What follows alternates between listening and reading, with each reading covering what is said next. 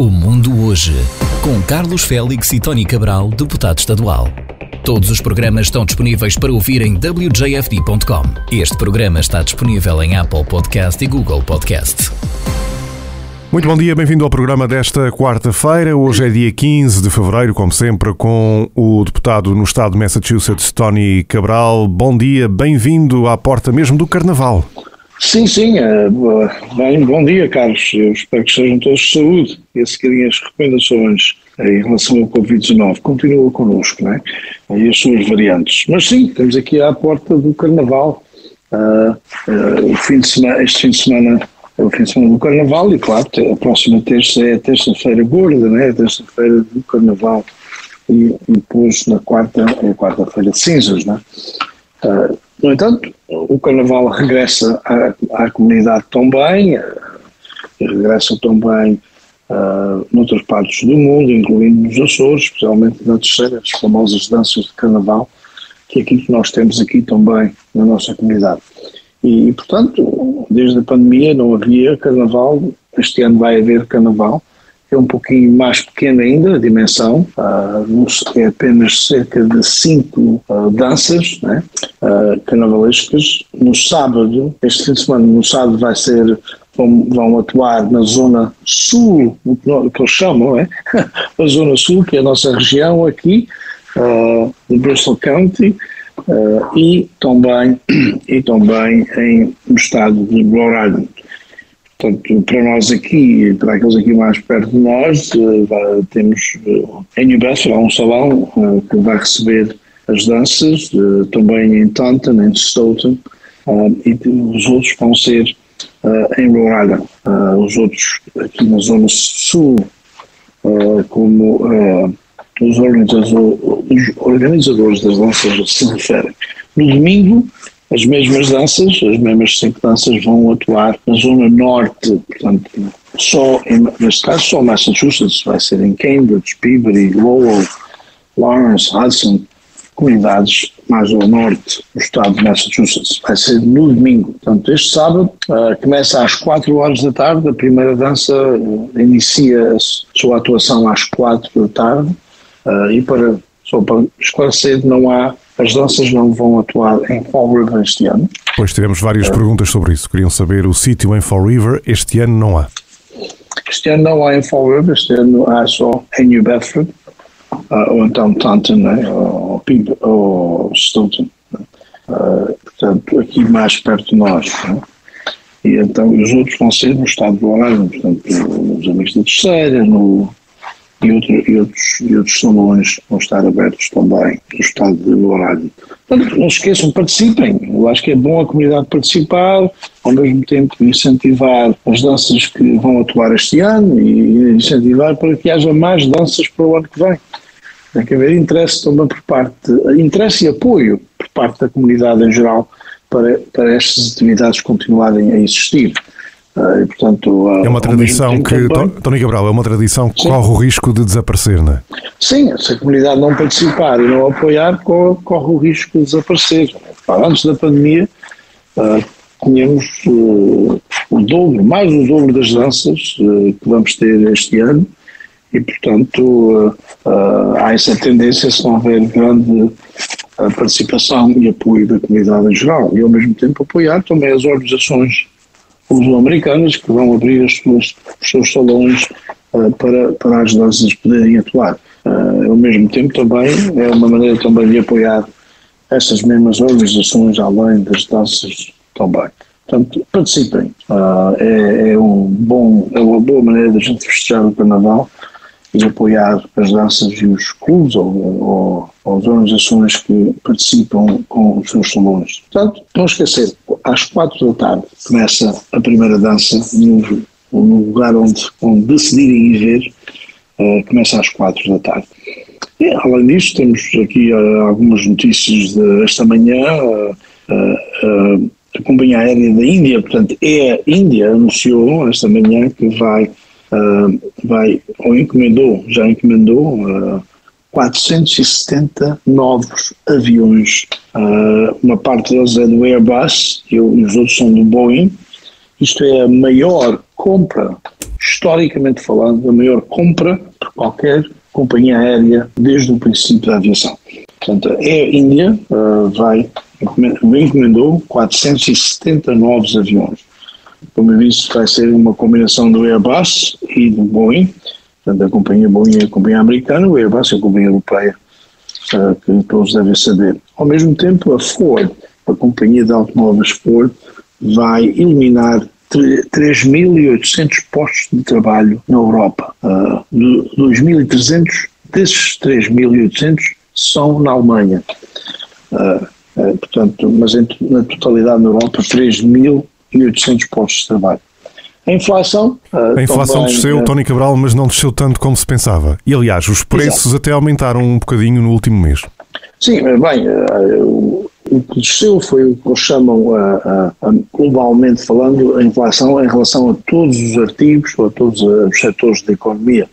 Há certos setores da economia, como, uh, por exemplo, uh, uh, em termos da comida, por exemplo, a inflação, o aumento foi de 10,1%. Em termos de energia, 8,7%. Portanto, a inflação naquele setor, e a gente pode verificar muito bem, quando vamos aos, aos, aos Basta ir às compras, não é? Fazer as nossas compras, de facto, os preços estão extremamente altos, uh, na maioria dos artigos em relação à comida. Também energia. No entanto, a energia desceu, uh, comparado com o mês anterior, com o mês de dezembro, uh, mas continua alto também. Uh, a média, o que se chama a média de todos os setores da economia é que está, é que um pouco, uh, desceu para 6,4%, não, era um, um pouquinho menos do que se esperava, uh, mas no entanto é um bom sinal. É um bom sinal mas isso pode querer dizer que a Reserva Federal dos Estados Unidos pode ter que continuar a aumentar os juros para baixar a inflação, porque como sabemos a FED quer a inflação nos 2% e vai ter que naturalmente continuar a subir os juros, não é? Exato, não, provavelmente que em março, o mês que vem, uh, na próxima reunião do Federal Reserve Bank, provavelmente vão aumentar os juros novamente. Eu acho que não vão aumentar, uh, a percentagem vai ser muito mais baixa do que em, do que 2022, então, provavelmente um uh, 0,25, portanto um quarto talvez seja nessa, mais ou menos, estão a falar mais ou menos nessa percentagem. Uh, que, que, seria, se for essa porcentagem positiva ao mesmo tempo, não é, uh, vão aumentar, mas não é um, o, na, no, na quantia, no montante ou na porcentagem que têm feito no, no passado. Esperamos que eventualmente o Federal Reserve Bank não tenha que fazer isto, não tenha que aumentar os juros, e também aumentando os juros muito, muito altos, também tem a tendência de prejudicar a economia geral, e geralmente pode, a economia pode cair numa recessão isso não é positivo para ninguém. Portanto, há ali um balanço, nós temos que fazer aqui um balanço das coisas e, e aumentarmos, aumentar com cuidado. Eu acho que provavelmente no mês de março vai ser, essa, essa decisão vai ser mais cuidadosa, um pouquinho mais baixa em termos da porcentagem do aumento, isso acho que é importante que o Federal Reserve Bank o faça dessa maneira. Tony Cabral, o Tony como legislador no estado de Massachusetts, como é que vê toda esta situação? Eu, eu vejo, já conversei com várias pessoas, muitas delas reformadas, que veem estes enormes preços quando vão ao supermercado, como o Tony disse também, como todos nós vemos, as coisas estão cada vez ou bastante caras. Uh, pessoas às vezes reformadas que não têm grandes rendimentos se calhar não vão conseguir aguentar por muito mais tempo toda essa situação se esses preços não começam a descer. O que é que vai acontecer? Bem, eu acho que há aqui uma tentativa, e isso é claro, pode-se ver, há aqui uma grande, um grande esforço e tentativa pelo Governo Federal, especialmente, o Governo Federal é que tem mais influência neste, neste tema uh, nestas questões. Uh, a Casa Branca está empenhada em, em em, combater e trazer a inflação para uma média de 2%, que é geralmente o normal que tem sido no passado, e, mas quanto mais rápido, melhor, claro. Mas uma das únicas armas que o Governo Federal tem também é, é os aumentos dos juros uh, feito pelo Federal Reserve Bank. É uma das armas melhores, talvez, ou, mais úteis nesse sentido mas ao mesmo tempo faz com que os empréstimos tornem-se mais caros, seja para comprar uma casa, seja para uh, qualquer pequeno negócio ou grande negócio que tenha que investir, o custo desse, desse empréstimo sobe. Não é? portanto, há também um impacto negativo nesse setor em particular. Mas, mas temos, temos que conseguir lutar e fazer com que a inflação deixe, principalmente no setor de, habitação, no setor de uh, da comida né? e também, claro, energia. A energia vai desde, desde a gasolina nós, nos carros até à eletricidade ou gás para aquecer, para aquecer as casas, etc. Todo o setor da energia. Uh, portanto, estes três setores da economia são importantíssimos uh, que a gente controle e, e os preços possam, possam descer. e, e, a nível estadual, Tony Cabral, há alguma ferramenta que o Estado tem que possa ter algum tipo de influência sobre, sobre toda esta situação, sobre os preços elevados? Há pouca ferramenta, há pouca. A nível, a nível estadual, eh, nós, a Assembleia já, já fez duas reuniões públicas uh, com, com vários economistas e, e peritos de economia em geral, uh, especificamente para tentar analisar qual é a situação da economia e da inflação para podermos projetar uh, o, o, possível uh, orçamento ou as verbas que poderão entrar para o Estado uh, para podermos construir o orçamento do Estado para o próximo ano fiscal. tudo indica que a inflação está a abrandar, é? baseado também nesses políticos que testemunharam perante a Assembleia, mas, no entanto, há uma preocupação grande por parte desses mesmos economistas e essa preocupação é, em relação aos juros que o Federal Reserve Bank poderá aumentar ou não aumentar. Uh, porque há aqui uma, uma preocupação que, se eles apertarem muito, né, o termo que se usa em inglês, nesse sentido, há sempre a possibilidade da, economia entrar numa recessão e, aí, e aí, aí afeta tudo, não só nós como residentes ou cidadãos, mas também uh, o governo, portanto, o Estado, neste caso o Estado de Massachusetts e o seu orçamento, que o orçamento tem um impacto uh, a nível local também. Uh, mesmo no campo da educação, uma grande parte do investimento todos os anos nas escolas públicas são feitas pelo Estado de Massachusetts e não pelas cidades, muito mais do que as próprias cidades e vilas. Há certas cidades e vilas que contribuem mais do que nós aqui em New Bedford ou Fall River portanto, comunidades mais. Mas uma, uma grande parte do orçamento escolar, digamos assim, vem do Estado, é isso? Exato, hum. exato. Vem. Principalmente uh, para cidades como New Bedford, Fall River, Brockton, Tanton, portanto, uh, as cidades que uh, é, o, o, rendimento médio da, da, população em geral que reside na cidade é, é geralmente é mais, mais baixo, baixo é? do, uhum. do que o rendimento do Estado em geral, do que a média do Estado. Uh, portanto, no caso de New Bedford, por exemplo, este, este ano escolar, New Bedford uh, recebeu cerca de 215 milhões de dólares só para o sistema escolar. Uh, esse é dinheiro que vem do orçamento do Estado, tá? para dar um exemplo e ver a importância do orçamento. 215 milhões que New Bedford recebeu para uh, as escolas da cidade. Sim, e Fall River recebeu não, não o mesmo, a população é mais pequena, é menos população, mas quase semelhante. Os números são, não são muito longe. Valores aproximados. Uns dos outros, são aproximados, exato.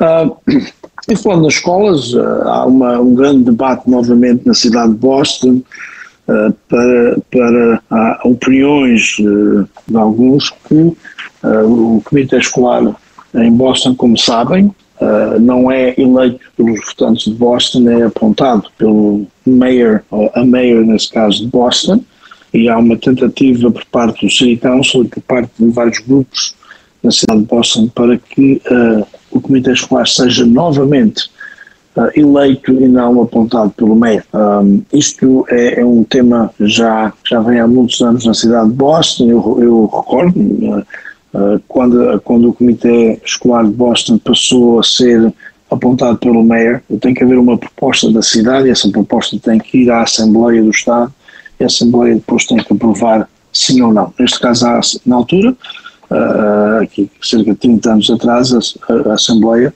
uh, votou a favor da proposta que foi da cidade de Boston para para que o comitê fosse apontado e não eleito. Obviamente, aqui há o debate que, uh, e atualmente a Mayor Wu, uh, tudo indica que ela não apoia esta ideia, mas 80% da população, há uma sondagem há uma sondagem na cidade de Boston, que se fizeram na cidade de Boston, e 80% são a favor de, de, o Comitê Escolar ser novamente eleito e não apontado pelo MEA. Portanto, há aqui um, uma, uma maioria esmagadora e, eh, que apoiam essa ideia e a Wu não está atualmente, ou diz que prefere que, que, que o Comitê Escolar continue a ser apontado, neste caso por ela, claro. É, em termos de, eh, eh, de espionagem, os balões continuam, Carlos. Bem, agora vemos, vemos uh, objetos por todo o lado. De repente, uh, uma, uma grande quantidade de países anuncia que também tem objetos a sobrevoarem o seu território. Nos Estados Unidos tivemos mais ob objetos abatidos. O que é que se está a passar? Sim, nos Estados Unidos tivemos mais dois e um no Canadá. No Canadá mais exato. três, não é? Uh, um ali na zona do Alasca, mesmo lá no norte, quase pelo Polo Norte, na zona do Alasca, outro ali no, no Lake, uh, na, na, naquela, naquele mar, assim podemos chamar. Os Grandes Lagos, um, exatamente. Os Grandes Lagos, uh, uh, ali ao pé de Michigan, tecnicamente está quase na fronteira também do Canadá, onde, onde o balão foi Uh, já, quem, já há quem pergunte se isto se calhar sempre existiu ou existe há muito tempo, estes objetos que sobrevoam diversos países e que se calhar agora é que começa a perceber se isso será assim? Bem, à partida temos a saber mais que de facto existe sete tipos de balões que sobrevoam por várias razões. Um deles é em relação ao tempo. Portanto, Fazer estudos em relação ao estado do tempo, essas coisas. O estado do tempo, exato. Portanto, isso é diariamente. Só nos Estados Unidos lançam, os Estados Unidos em geral, lança cerca de mil balões uh, em relação ao estado do tempo, né? para analisar e estudar, saber uh, em relação do mau tempo, dos, dos temporais, etc. Esses mil balões será por ano, provavelmente?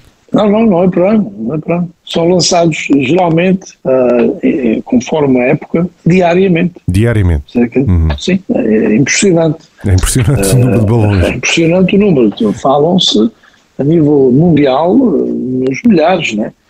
Uh, que é uma coisa que nós não estávamos bem a par disso também, ou não havia informação suficiente e, portanto, uh, não se sabe bem a, a altitude desses balões, né? porque não queremos que esse tipo de, uh, esse tipo de balão, ou mesmo relacionado com o tempo, com, vai interferir no, no, com a aviação, não é? Nas, com a aviação, não é? Uhum. Há sempre essa possibilidade. É interessante que há tantos balões a sobrevoar e não sabemos, bem, sabemos alguns de que são, ou, ou as razões deles serem lançados, mas neste caso os três que foram postos abaixo novamente esta, nesta última semana, não sabemos bem a informação acerca de que tipo de balão era uh, uh, e não há provas que esses balões são da China. Né? Uh, o, o, outro que foi sobrevoou os Estados Unidos era definitivamente foi identificado como o balão chinês. Os objetos mais recentes é que não há confirmação do que é que são nem de onde vêm. Exato, exato. Bem, isto é a informação que. Ou a informação oficial, aquela pública, que conhecemos, claro. não é? Exato. Exato, a informação oficial. Eh, eu costumo acreditar que os Estados, especialmente dos Estados Unidos, não, não sabe o que é ou de onde é que vem. Eh, repare, eh, vou usar um exemplo. Os Estados Unidos têm, faz parte das Forças Armadas dos Estados Unidos aviões que podem voar em altitudes de 90 mil pés. E esses aviões, esses aviões são especificamente aviões militares uh, para, para, claro, analisar, uh, espionar, vamos usar a palavra que é, não é? Observação, não é? Aviões observação, de observação, exato. Talvez seja melhor essa Não, palavra. e que servem para espionagem também. vamos ser ingênuos, não é? Observar é para espiar. Não é e não é uma tecnologia nova, não é? Pá, foram esses mesmos aviões que descobriram ou identificaram os mísseis uh, uh, em Cuba. E está-se a falar na década de 60, não é?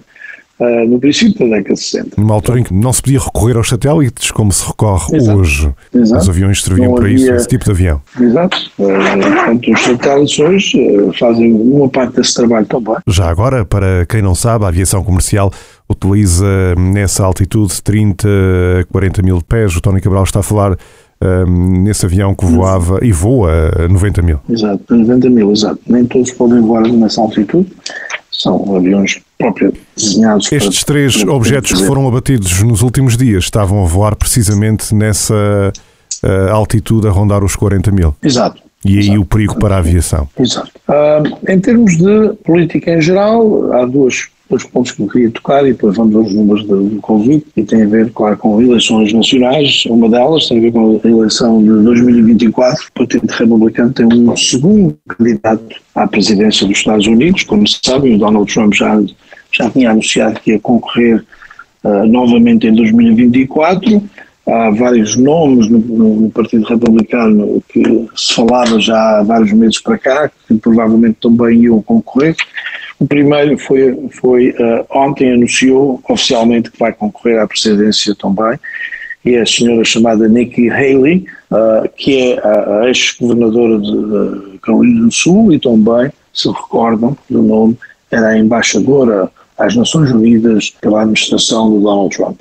E, e porquê que isto é, é importante mencionar isso? Porque era, era, portanto, tecnicamente está a concorrer, ou anunciou que vai concorrer, uh, contra, uh, contra o Donald Trump, neste caso, claro. Que é o único ainda, sim. Que é o único ainda, fala-se no outro, fala-se no, no, antigo vice-presidente, Pence, Michael Pence, Mike Pence, exato. o antigo secretário de Estado, uh, também da administração do Trump, o Sr. Pompeo, e mas ainda Por enquanto só há dois nomes confirmados. Só há dois nomes confirmados. A surpresa aqui é que, de facto, a maioria dos nomes que se menciona, ou que estão a ser falados, eram, uh, portanto, membros do gabinete de Donald Trump e, e, e, estão a anunciar que vão concorrer contra ele. Portanto, tem que haver isto aí nas primárias republicanas. Uh, vamos ver a reação do Donald Trump, neste caso, aquele, aqueles e aquelas que ele apontou para posições o seu gabinete, é questão a, a, a, anunciar para concorrer contra ele nas primárias republicanas. Outra é a senhora, a senhora Dianne Feinstein, eh, que é senadora da Califórnia, a primeira mulher a ser senadora no estado da Califórnia, portanto é uma figura histórica uh, uh, na Califórnia, anunciou que não vai concorrer à reeleição. Ela já tem 89 anos de idade e, portanto, uh, como sabem, os termos do Senado são de 6 anos e, e portanto, se ela, e a posição, essa posição uh, de senador da Califórnia, uh, a, a, eleição também em 2024. Portanto, neste caso, a pessoa já teria 90 anos e, e, e depois concorrer a uma, uma data de 6 seria mais complicado. Eu acho que ela fez uma decisão que toda a gente já esperava que a decisão ia ser essa, mas oficialmente o fez só ontem. Portanto, está a notícia desta manhã já há três possíveis candidatos que anunciaram que vão concorrer para a posição de senador, para a posição da senhora Diane Feinstein, senadora da Califórnia. Uh, bem, Carlos, era, era algum desses pontos que eu queria tocar esta manhã, uh, então vamos, vamos à frente. se não tens mais nada a tocar ou a falar. portanto, em Massachusetts fez 64.082 testes, desses testes 4.595 novos casos. Bem, aqui à partida é uma descida da semana passada, quase cerca de 800, ou, a menos, portanto, menos 800 do que a semana passada. Também uh, fez-se menos testes do que a semana passada. Portanto, isto é tudo relativo, a razão que eu estou a mencionar. Uh, partida é uma descida, mas também é baseado em menos testes do que se fez na semana passada. Portanto, na realidade, uh, os números em termos de percentagem são semelhantes à semana passada. Uh, a média de, novos casos nos últimos sete dias está agora em 7,65%, 363 dos novos casos em Bristol County. Hospitalizados, 691. Aqui também é uma descida. A semana passada estávamos com 744 pessoas internadas. Esta semana, 691 pessoas internadas nos hospitais com o Covid-19 ou alguma das suas variantes, 77 em cuidados intensivos, 25 intubados. Óbitos, 92 óbitos, a idade média dos óbitos, 78 anos de idade. Ah, o número de óbitos na totalidade desde o princípio da pandemia está agora em 22.030 óbitos. Ativos com o Covid-19, algumas das suas variantes, portanto positivos, uh, cerca de 10 mil, aqui o número é semelhante à semana passada, e a idade média dos que estão positivos, 45 anos de idade. Em relação à, à vacinação, completamente vacinados, 5 milhões 625.498, com a primeira dose de reforço, 3 milhões 495.254 e com a segunda dose de reforço 1 milhão 621.435 pessoas. Ah, no estado de Rhode fizeram 12.209 testes, desses testes 1.142 novos casos. É uma ligeira descida da semana passada, Uh, e a média de, de novos casos é, é 108 pessoas ou habitantes, vice-versa 100 mil habitantes.